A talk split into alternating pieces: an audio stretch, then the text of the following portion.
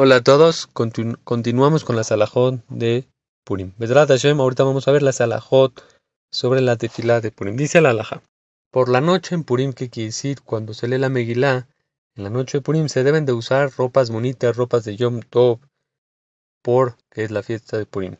Antes de comenzar la tefilá de Arvin, se acostumbra decir el mismor del Telim, a la Yelet, a Shahart, que quiere decir el, el- que es el, el, el, el Teilim relacionado con Purim.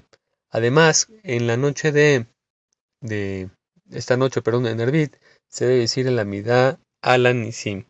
El, eh, bueno, la Alanisim, la parte que corresponde a Purim, porque también está la parte de, de, Hanukkah, la parte correspondiente a Purim. Además, es bueno saber que Alanisim se tiene que decir, a pesar que todavía no se haya dicho, eh, le- leído la Megilá, y también a pesar si una persona dijo Arvit cuando todavía era de día, también debe decir Alanisim. Dice la Alaja. ¿Qué pasa a una persona que se le olvidó decir Alanisim? Si ya dijo, antes de comenzar, si ya eh, finalizó con Baruch Munai, antes de comenzar Sim Shalom, ya no puede decir ahí eh, eh, Alanisim, sino deberá decir el Lokai deberá decir de esta manera. Moadim Anachnulach Alanisim, etcétera, lo dice ahí en, en, en Lokai Netzor. Hasta la parte de Menodel Dishmeja Gadol Sela. Y después ahí dice Ahinu Ainu Yule Ratzon Imlefi Begion Wali. Dice la Alaja.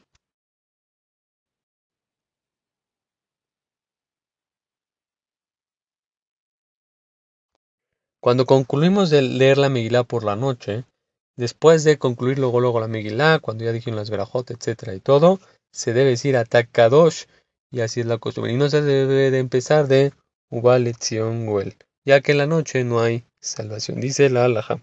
La costumbre de los sefaradim es, cuando se acaba la, la midá de Arbit, se dice Hatzi Kadish, se dice la Megilá, y después de la lectura de la Megilá decimos eh, Kadish Tetit Kapal Tzelotana. Dice la Alaja. ¿Qué pasa? Perdón, ¿qué pasa cuando cae Purim en Motzai Shabbat? ¿Cómo se debe de hacer? Dice la. Se debe de decir primero Binuam y después se dice Atakadosh. Ahora, dice la Alaja, en Purim, como todos sabemos, no se dice Ana, pero tampoco se dice Alel. Lo habíamos escrito que en Purim se dice Alel, en Purim no se dice Alel. Dice la Alaja.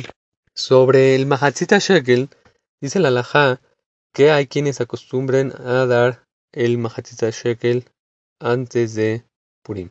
Cambio, dice también la Alaja, que no es una obligación dar Mahatzita Shekel, sino una costumbre. Por eso, dice que normalmente el que no acostumbró a darlo, no necesita darlo, hacerlo. Pero hoy en día vemos que todos acostumbran a dar Mahatzita Shekel. Dice la Alaja. La persona en Purim no debe de ser muy estricta, muy cuidadoso con su dinero. En Purim a lo que me refiero es de que la persona que le piden en Purim debe de extender su mano y dar tzedakah y ayudar a los demás en Purim.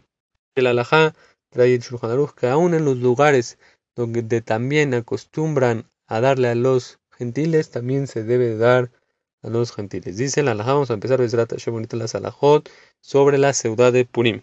Dice el alajá. Según el Yalgud Yosef, dice que es muy bueno estudiar una hora antes de la comida de la fiesta de Purim. Dice la Alaja. Sobre hacer la ciudad de Purim con pan o no, si es una obligación o no. Dice la Alaja, no es una obligación así trae el Yalgud Yosef hacer la ciudad de Purim con pan, pero es muy bueno de hacer la, la de, Purim con pan y así dicen muchos jajamim que debe de hacerse con pan. Dice la Alaja.